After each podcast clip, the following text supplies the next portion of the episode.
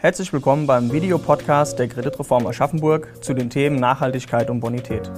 Die Nachhaltigkeit gewinnt massiv an wirtschaftlicher Bedeutung. Sie wirkt sich insbesondere auf die Bonität der Unternehmen aus. Eine Umorientierung der gesamten Wirtschaft hat bereits eingesetzt und wird mit Nachdruck betrieben. Verbraucher und Kunden fragen intensiv nach der Nachhaltigkeit von Produkten, ihrer Lieferanten und Betrieben. Nicht zuletzt die EU-Taxonomieverordnung 852 aus 2020 und das Lieferketten-Sorgfaltspflichtengesetz werden den Unternehmen kein einfaches Weiter so erlauben.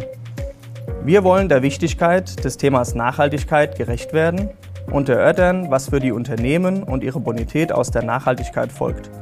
Viele normale Unternehmen fragen sich, was die EU-Taxonomieverordnung ganz konkret im unternehmerischen Alltag für sie zu bedeuten hat und wie sie möglichst alltagstauglich und effizient dieser Verordnung gerecht werden können. Die Moderation der Videoserie hat Herr Prof. Dr. Georg Rainer Hoffmann übernommen. Er lehrt und arbeitet seit vielen Jahren an der Technischen Hochschule Aschaffenburg in den Metiers der technologischen Transformation und der Unternehmensethik. Sein Gesprächspartner ist diesmal Herr Diplomkaufmann Thomas Schurk, Komplementär der Kreditreform Aschaffenburg Schurk KG. Er verfügt über eine vieljährige und erfolgreiche Berufspraxis im Metier der Wirtschaftsauskunftei, in Kassodienstleistungen und den damit verbundenen Geschäftsfeldern. Herr Schurk ist zudem einer von drei Mitgliedern des Präsidiums des Verbandes der Vereine Kreditreform e.V. in Neuss, der Dienstleister für die rund 130 Vereine Kreditreform deutschlandweit ist. Herr Schurk, vor geraumer Zeit hatte ich mal ein Gespräch mit einem Bankvorstand, äh, vor geraumer Zeit, vor etwa 25 Jahren. Und der hat sich so ein bisschen beklagt. Der hat gesagt, ja, jetzt haben wir eine neue Aktiv-Passiv-Steuerung eingeführt, wir denken über ein Filialkonzept nach. Und jetzt kommt auch noch diese Story mit dem Internet und dem World Wide Web. Also eine Neuerung nach der anderen. Wann wird das endlich mal wieder in Richtung normales Geschäft laufen? Und damals habe ich gesagt, das normale Geschäft ist vorbei. Es gibt ab jetzt nur noch Reformbedarf und Handlungsdruck. Aber meiner Erfahrung nach ist es bei diesen Neuerungen so, man muss nicht alles 100% verstehen, wie das Internet zeigt. Aber man muss sich zurechtfinden und deswegen gibt es einen, ja, wir sagen Aufmerksamkeitsmanagement. Wie viel Aufmerksamkeit und wie viel Energie muss ich für ein neues Thema aufbringen, um mich da zurechtzufinden? Ja, so ist es auch diesmal. Ne? Mit der EU-Taxonomieverordnung dem Lieferketten-Sorgfaltspflichtengesetz und weiteren Aspekten der Nachhaltigkeit. Und auch jetzt haben wir eine Sondersituation, die das Business as usual stark beeinflusst. Und gemeinsam können wir erkennen, welche Aspekte und Faktoren beachtet werden müssen, um unsere Wettbewerbsfähigkeit nicht zu gefährden. Und wir als Kreditreform sehen natürlich einen gewissen Fokus auf dem Aspekt der Bonität und der Kreditwürdigkeit der Geschäftspartner unserer Mitglieder, unserer Kunden. Und wir müssen gemeinsam mit diesen nach alltagstauglichen, praktikablen und effizienten Lösungen suchen, um den neuen Herausforderungen der Nachhaltigkeitsdebatte gerecht zu werden. Kreditreform ist, wie man nachlesen kann, ja kein nagelneues Unternehmen. Kreditreform gibt es schon seit über 140 Jahren. 1879 äh, in Mainz gegründet als äh, Verein Barzahlung Mainz. Und was sie damals gemacht haben, man kann es nachlesen, würde man heute einen Peer-to-Peer-Kollaboration nennen. Die Gründer der Kreditreform haben gesagt, hm, wir machen es so, wenn einer unserer Kunden nicht gezahlt hat, dann sagen wir es uns untereinander und dann geben wir dem keinen Kredit mehr. Und äh, das ist natürlich eine spannende Geschichte, dass man den Nutzen nach Maßgabe einer geteilten Information im Blick hat. Ja, nach über 140 Jahren äh, ist davon auch noch einiges geblieben. Die Kreditreformorganisation hat immer noch ihre Mitglieder als wesentliche Basis. Die Mitglieder stellen sich untereinander Daten zum Zahlungsverhalten der Kunden zur Verfügung und als Gläubigerschutzorganisation bieten wir unseren Kunden und Mitgliedern nach wie vor alle Werkzeuge zur Reduzierung von Forderungsverlusten aus einer Hand. Und unsere Produkte gliedern sich im Prinzip in drei große Bereiche. Zum einen erteilen wir Auskünfte zur Bonität von Unternehmen und Privatpersonen für die Risikobewertung von Kreditlinien und Warenkrediten. Und die Kreditreform beantwortet die Frage, ob ein bestimmter Kunde bislang seine Rechnung bezahlt hat und ob er das wohl auch weiterhin tun wird. Zum Zweiten sind wir Inkassodienstleister, also wir sind diejenigen, die sich um die Einbringung von Außenständen kümmern. Auch kaufen wir Forderungen, übernehmen hierbei unter anderem das Forderungsausfallrisiko für unsere Kunden. Und drittens bieten wir Beratungsdienste und Lösungen zum Risiko- und Forderungsmanagement, damit unsere Kunden ihre Forderungsverluste reduzieren können oder die gesetzlichen Obliegenheiten beispielsweise aus dem Geldwäschegesetz erfüllen können. Als ein relativ neues Thema sehen wir nun die Nachhaltigkeit und nicht zuletzt, weil die Marktkräfte und die Verordnungslage auf nationaler und europäischer Ebene dieses Thema massiv adressieren. Die EU-Taxonomie wurde ähm, quasi regulatorisch von oben herab den europäischen Unternehmen und Kreditinstituten verordnet. Das Thema Nachhaltigkeit ist ja auch mittlerweile allgegenwärtig. Im Bereich der Verbrauchermärkte erfahren Produkte mit Bio-Ökosiegeln eine hohe Akzeptanz, was sich wiederum auf die Produktpolitik der Anbieter und Produzenten auswirkt. Und letztere sehen sich veranlasst, nachhaltig und umweltschonend zu arbeiten und das natürlich auch die Konsumenten auch wissen zu lassen. Absolut. Also wir stellen das auch fest, Nachhaltigkeit ist ein ungemein fast populäres Thema geworden. Man kann als ein normales Unternehmen sich unmöglich von dem Thema Nachhaltigkeit irgendwie fernhalten. Man muss dazu was sagen. Und naja, den, den Studierenden erkläre ich das immer so. Nachhaltigkeit hat typischerweise drei Dimensionen. Das eine ist die ökonomische Nachhaltigkeit, die wirtschaftliche Nachhaltigkeit. Sie sagt, ist ein Unternehmen, ein Verein, eine Behörde in der Lage, ein dahingehend nachhaltiges Geschäftsmodell zu verfolgen, dass es diese Institution auch in einigen Jahren noch gibt. Dann haben wir die ökologische Nachhaltigkeit oder Umweltfreundlichkeit. Das ist die Frage, wie viele Ressourcen werden verbraucht, wie viel Abfall wird produziert, wie viel äh, Energie und äh, Rohstoffe werden äh, verwendet und dergleichen mehr. Und drittens die soziale Nachhaltigkeit. Das ist die Frage etwa der Erhalt der Arbeitsplätze. Äh, wird die Belegschaft nachhaltig in Beschäftigung gehalten?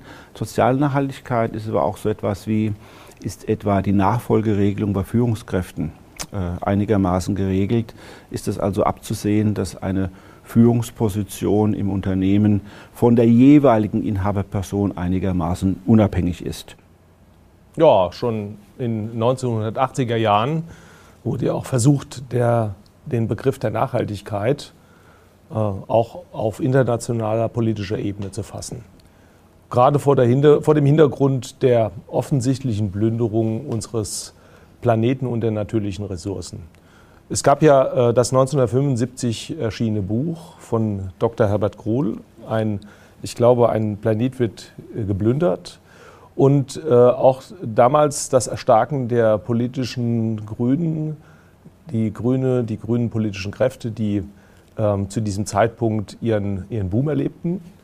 Und nachdem der Club of Rome die Grenzen des Wachstums auf unserer Erde aufzeigte, fragte Dr. Gruhl in seinem Buch über die noch verbliebenen Möglichkeiten unseres Wirtschaftens.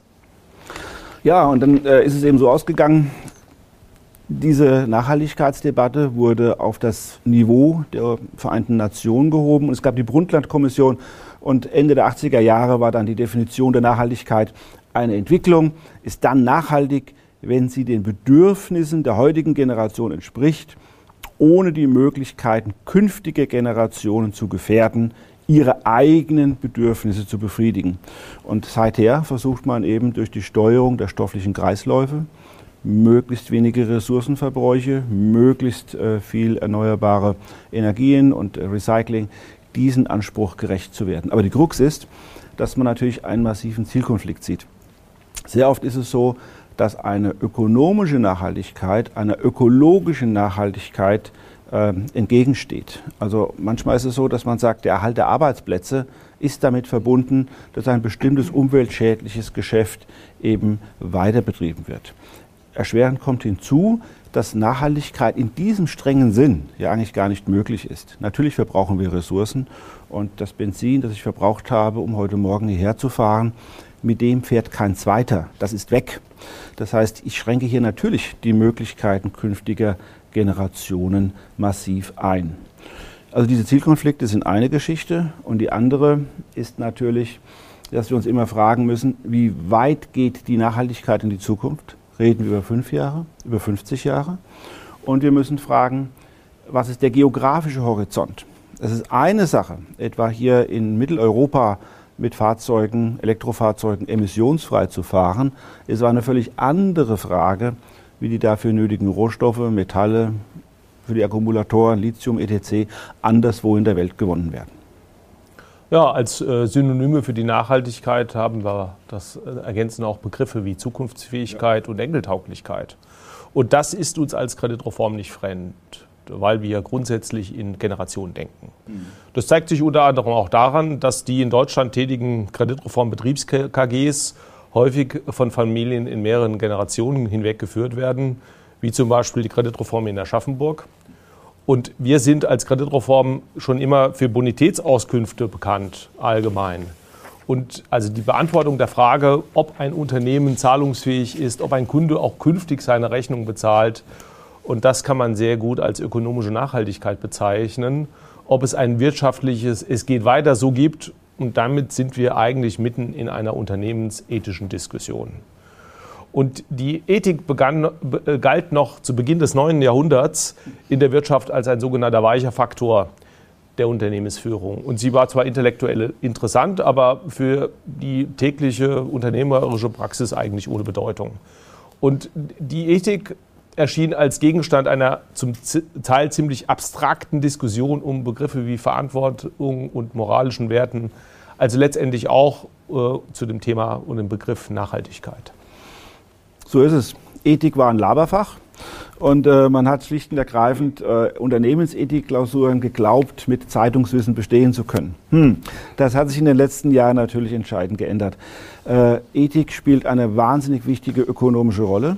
Wir stellen fest, Verbraucher akzeptieren etwa klassisch im Konsumbereich Produkte nicht, wenn diese Produkte nicht ihren Vorstellungen von Umweltfreundlichkeit oder auch Ressourcenschonung entsprechen. Es wird sehr stark darauf geschaut, ob hier vielleicht entsprechende Zertifikate und Labels an den Produkten sind. Und wir sehen Ähnliches auch äh, mittlerweile im gewerblichen Bereich, wo einige Lieferanten einfach nicht mehr zum Zug kommen, weil diese Lieferanten von ihrer ethischen Position etwa wie sie ihre Belegschaft behandeln, wie sie ihrerseits Importe organisieren, so nicht tragbar sind. Also Firmen mit der falschen Ethik haben große Mühen. Es geht aber nicht nur um den Verkauf der Produkte, es geht auch um das Anwerben neuer Mitarbeiter. Äh, Bewerber halten sich zurück, wenn sie das Gefühl haben, dieses Unternehmen hat das, äh, die verkehrte Kultur, sie vertreten die falschen ethischen Grundwerte und wenn es ganz schlimm kommt, dann kommt der Gesetzgeber und sagt zu einer ganzen Branche, was ihr da macht, das ist so nicht mehr vertretbar und es kommt zu gesetzgeberischen Restriktionen bis hin zu glatten Verboten, weil einige Dinge so nicht mehr tragbar sind. Das klassische Beispiel ist natürlich die Energieerzeugung mit Hilfe von Kernkraftwerken, wo wir gesagt haben, das machen wir nicht mehr und das ist eine typische ethische Komponente, die ganz massiv in den Alltag äh, realisiert worden ist. Dass es ernst wird, das sieht man auch auf der europäischen Ebene der Gesetzgebung. Äh, Bestrebungen existieren, die Nachhaltigkeit in der Wirtschaft zu fördern. Der European Green Deal war zunächst noch eine relativ vage Absichtserklärung. Es ging darum, ja, Klimaschutz, Ressourcenschonung. Aber wir haben mittlerweile die berühmte EU-Taxonomieverordnung. EU-Verordnung mit der schönen Bezeichnung EU-Taxonomieverordnung 2020-852. Und diese Verordnung ist ein Rechtsakt. Sie wird also unmittelbar wirksam. Und was sie macht, man geht davon aus bei der EU, man kann unmöglich den gesamten Umgestaltungsprozess der Wirtschaft mit öffentlichen Geldern finanzieren. Also sagt man, wir geben ein Instrument an die Hand, um prüfen zu können, ob ein Unternehmen nachhaltig ist, ob Investitionen einen nachhaltigen Hintergrund haben. Und damit sollen sozusagen private Investitionsgelder entsprechend umgelenkt werden, um die privaten Mittel in Richtung der nachhaltigen Wirtschaft des European Green Deal ähm, entscheidend zu positionieren. Und deswegen hm, wird es jetzt spannend, weil diese EU-Verordnung, Taxonomieverordnung, hat Kriterien, nach denen ein Unternehmen als ökologisch nachhaltig gilt. Und diese Kriterien können objektiv überprüft werden und äh, darüber ist zu reden. Ja, wie Sie richtig gesagt haben, die Taxonomieverordnung, wie Sie äh, auch ausgeführt haben, mit äh, dem vollständigen Titel Verordnung EU 852 aus 2020 des Europäischen Parlaments und des Rats vom Juni 2020 über die Einrichtung eines Rahmens zur Erleichterung nachhaltiger Investitionen und zur Änderung der Verordnung 2088 aus 2019. Wie Sie ausgeführt haben, die EU-Verordnung hat eine unmittelbare Wirksamkeit. Mhm. Die betrifft zum einen die Vorgaben für eine nachhaltige Investition, die damit definiert werden, und natürlich auch die Offenlegungsverordnung. Und mit der EU-Taxonomieverordnung können beispielsweise Investmentfonds ein Finanzprodukt als ökologisch positionieren, aber auch die Vergabe von Firmenkundenkrediten dürfte beeinflusst werden, da die Stakeholder der Geschäftsbanken eine nachhaltige Unternehmenspolitik ihrer Kunden einfordern werden. Es werden in der EU-Taxonomie Fragen der ökologischen und sozialen Nachhaltigkeit adressiert. Und hier entsteht zurzeit quasi eine neue Ebene der Unternehmensethik, wenn, das, wenn eine Verordnung das Gute per Gesetz regelt. Ökonomisch besonders relevant scheint mir bei dieser Verordnung zu sein, dass sie zum einen Vorgaben für nachhaltige Investitionen macht und zum anderen auch die Offenlegungsverordnung ändert. Es entstehen also neue Berichtspflichten für Unternehmen. Unternehmen müssen zum Beispiel künftig ermitteln und deklarieren, welchen CO2-Ausstoß sie verursachen. Und wir werden seitens Kreditreform unsere Mitglieder und Kunden auch unterstützen und gehen davon aus, dass ein ESG-Score insbesondere in den Bereichen Finanzierung, Leasing und Factoring nachgefragt werden wird. Gerade wenn Portfolien an ESG-Kriterien ausgerichtet werden sollen oder müssen, viele Investoren und Fonds verfolgen bereits eine ausgesprochene nachhaltige Anlagepolitik, die durch die Nutzung des ESG-Scores unterstützt wird. Naja, wie bei vielen Verordnungen und Gesetzen die Texte sind zum Teil sehr lang und so auch in dieser EU-Taxonomieverordnung. Also da gibt es den berühmten technischen Anhang, Technical Annex, der hat etliche hundert Seiten. Und da wird es schwierig, weil alle diese Kriterien abzufragen, das dürfte ja gerade für die landläufigen, kleineren, mittleren Unternehmen ähm, sehr schwierig werden. Das ist ja eine sehr komplexe Angelegenheit. Was ist dann da der Plan? Ja, also Sie haben recht, das geht überhaupt nicht. Also diesen äh, kompletten Fragebogen des Technical Annex, wenn Sie sich den mal gelesen haben, äh, dann wird das jeder verstehen.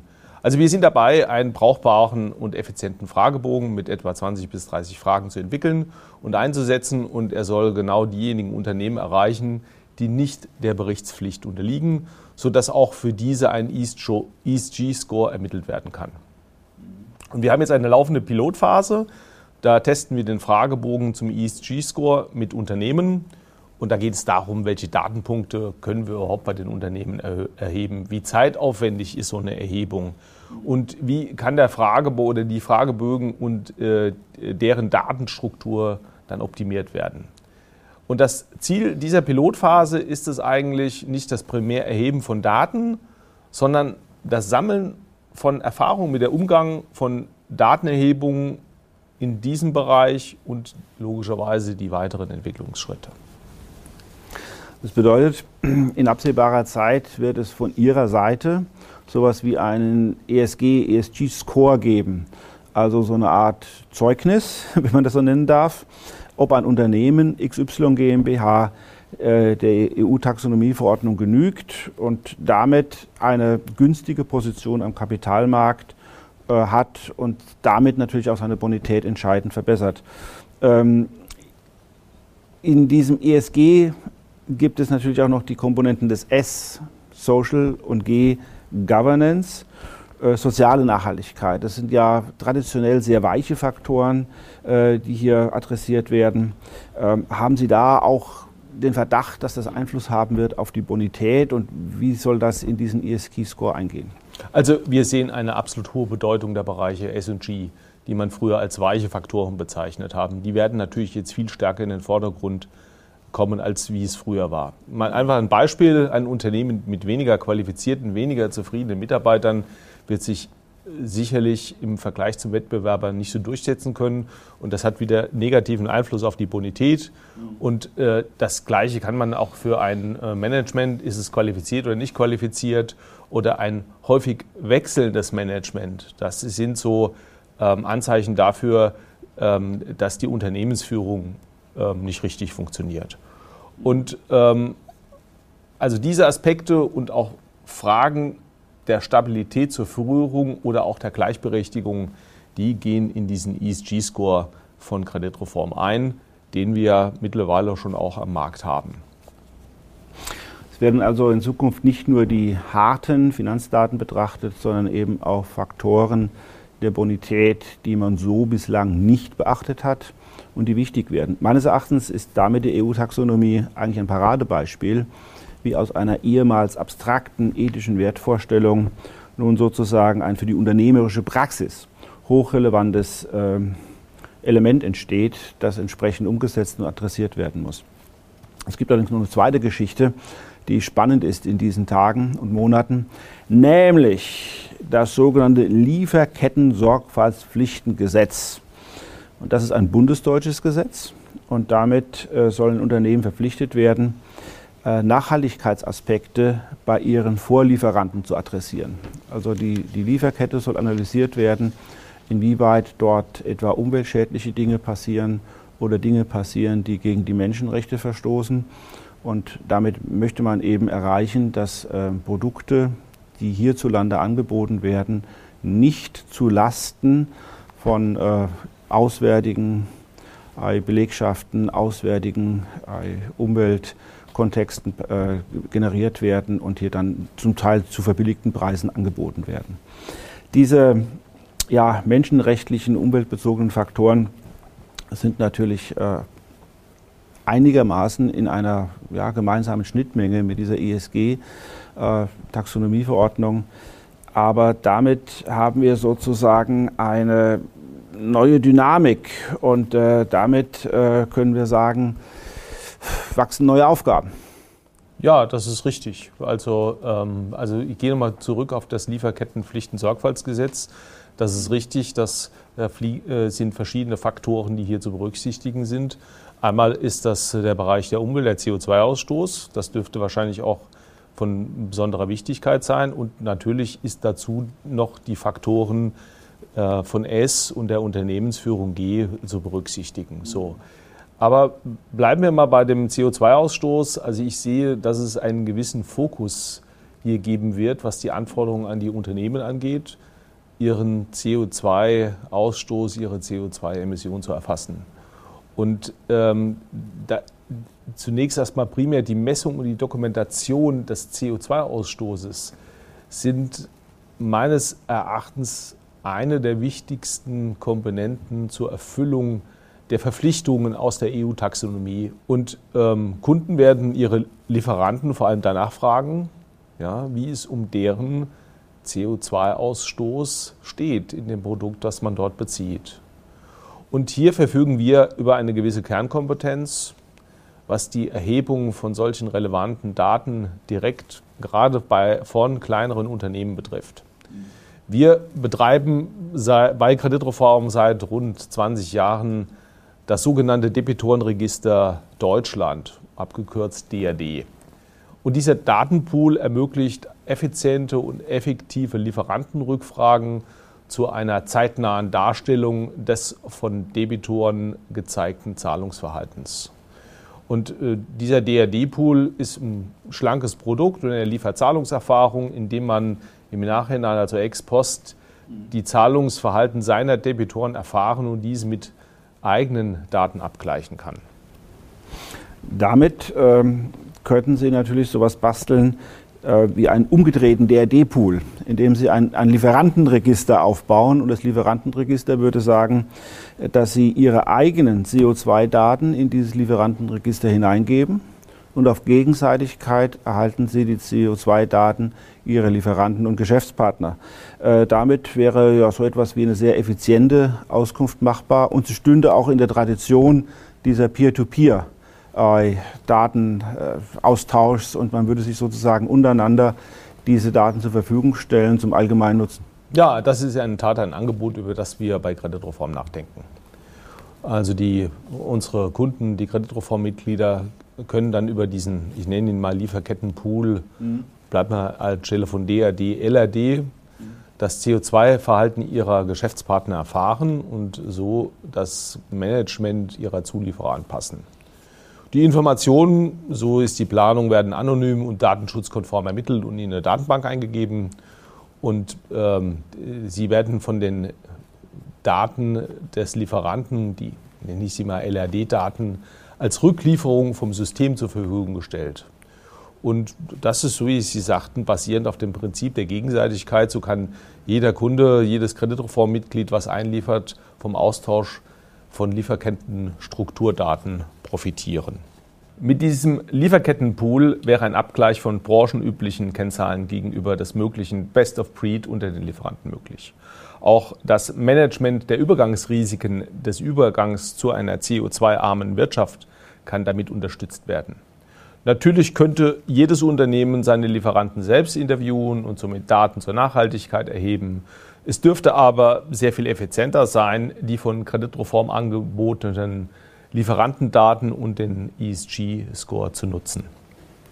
Schon heute sehen wir ja eine ganze Reihe von Nachhaltigkeitsberichten, gerade die größeren Unternehmen. Äh, die werden ganz offensiv verteilt. Unternehmen stellen sich in Bezug auf Nachhaltigkeit sehr positiv dar. Äh, diese Nachhaltigkeitsberichte sind zum Teil sehr qualitativ in ihrer Grundhaltung. Das Unternehmen positioniert sich zum Teil lyrisch, äh, sehr anspruchsvoll und betont, wie sehr man doch umweltfreundlich ist. Man betont auch die soziale und gesellschaftliche Verantwortung und dergleichen mehr. Das sind natürlich Selbstdarstellungen, die diese Unternehmen äh, der Gestalt äh, publizieren und damit auch Eigendeklarationen. Jetzt kann man Berichte dieser Art nur beschränkt auswerten. Spannender sind schon die Berichte, die echte quantitative Daten enthalten. Auch das haben wir zum Teil schon sehr stark äh, zu, zu, beobachten, dass also Unternehmen konkret sagen, dass unsere Abfallmenge, das sind Ressourcenverbräuche in Bezug auf Wasserverbrauch, Verbrauch an elektrischer Energie und dergleichen mehr. Das werden Sie für Ihren ESG-Score ESG wohl auch konsequent auswerten können. Aber wir sehen natürlich bei den Verbrauchern schon diese Grundhaltung, dass man nach Siegeln und Zertifikaten schaut, ob diese Nachhaltigkeitsaspekte tatsächlich eingehalten werden. Also man schaut danach, ob diese Angaben tatsächlich zertifiziert sind und ob man sagen kann, ja, das stimmt auch, was man in diesen Berichten sieht. Und wir sehen da natürlich eine ganze Reihe von auch internationalen Normen und Bestrebungen, die hier einen Bezug haben. Also etwa diese berühmte ISO 26000 mit dem Leitfaden zur gesellschaftlichen Verantwortung oder die Umweltnormreihe ISO 14000 fortfolgend, wo es ums Umweltmanagement geht. Ähm, wie sieht das jetzt eigentlich aus aus Ihrer Sicht im Bereich der ESG-Taxonomie der EU? Werden wir hier auch sowas haben wie formale ESG-Zertifikate, was wiederum dazu führt, wer wird diese Zertifikate helfen zu sichern, Zertifikat, also Sicherheit, wer, wird das unterschreiben, wer wird das überprüfen, werden das Wirtschaftsprüfer machen? Äh, wird das auch akzeptiert werden? Von wem? Etwa von den kreditgebenden Banken oder darlehensgebenden Fondsgesellschaften? Kann man also davon ausgehen, dass es im Nachhaltigkeitsbericht auch bald so etwas geben wird wie echte Reportings gegenüber Banken, Finanzdienstleistern. So wie wir heute einen, einen, klassischen BWA sehen, wird es auch so etwas geben wie ein echtes Berichtswesen, zertifiziertes Berichtswesen zum Thema ESG. Ja, also ich will, äh, das ist ja eine ganz lange Frage gewesen, da, da äh, würde ich mal zurückgehen auf Ihre Feststellung schon mal. Auch wir konnten feststellen, dass die Nachhaltigkeitsberichte ähm, einen hohen qualitativen Aussagen haben.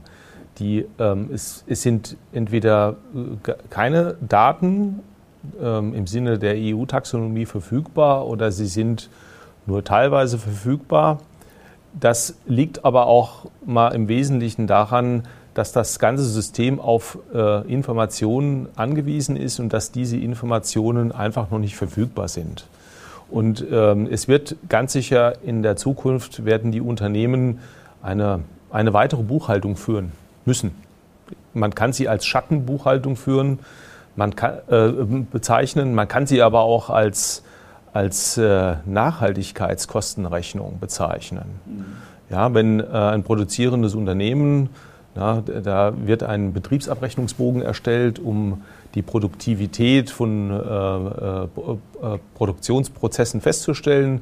Und ich kann mir sehr gut vorstellen, dass man in diesem Fall auch ähm, äh, die, zumindest den CO2-Ausstoß über eine solche Buchhaltung festhalten wird. Also das ganze System ist darauf angewiesen, Informationen von Unternehmen, von den Lieferanten selbst auch für eine Klassifikation im Sinne der Taxonomie zu erhalten. Und dann müssen diese Informationen auch noch überprüfbar sein. Und das ist im Moment nicht so in dieser Menge gegeben. Das wird sich im Zeitablauf entwickeln. Und ich bin mir auch ganz sicher, dass äh, Wirtschaftsprüfer künftig eine stärkere Rolle hier einnehmen werden und auch einen Prüfungsauftrag im Bereich von ESG-Faktoren ähm, wahrnehmen sollten und auch müssten. Ansonsten sehen wir Kreditreform ESG-Zertifikate zur Taxonomiekonformität als Teil unserer Produktentwicklung. Und wir erhalten bereits jetzt schon Anfragen, ob wir bereit sind, ein Krefozert Öko herauszugeben.